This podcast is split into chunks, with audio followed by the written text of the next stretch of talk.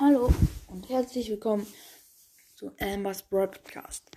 Heute ranke ich die mythischen Brawler. Leute, ich weiß, keine Ahnung, warum ich die ganze Rankings mache, aber egal. Also fangen wir an mit den, ja, mit den fünf mythischen, die ich habe. Nein, sondern mit den sieben mythischen. Auf Platz 7 habe ich Sprout. Sprout ist gerade gar nicht mehr gut in dem Meta. Ich finde ihn auch nicht mehr so stark.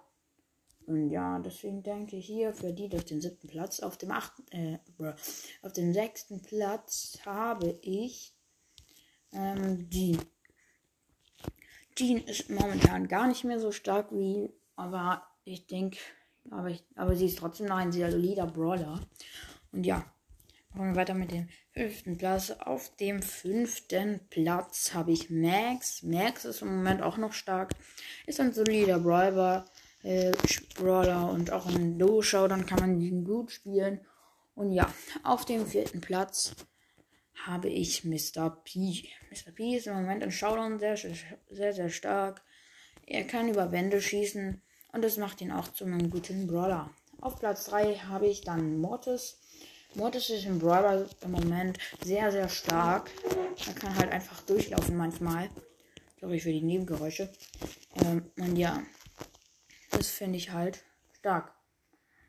Und ja, jetzt auf dem Platz 2 haben habe ich Tara, weil Tara ist im Moment sehr, sehr stark im Brawlball oder auch in anderen Modi wie Showdown ist sie ein sehr, sehr starker Brawler.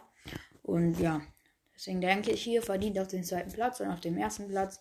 Äh, Leute, jeder wusste es vorher, Byron. Byron ist im Moment sehr, sehr stark, auch im Brawlball. Man kann ihn fast jedem Modi spielen. Außer vielleicht in Kopfgeldjagd oder so. Aber sonst ist er einfach der, einer der stärksten Brawler im Spiel. Und deswegen denke ich hier verdient auf dem ersten Platz. Ja, und das war's dann auch schon mit der Folge. Und ciao, ciao.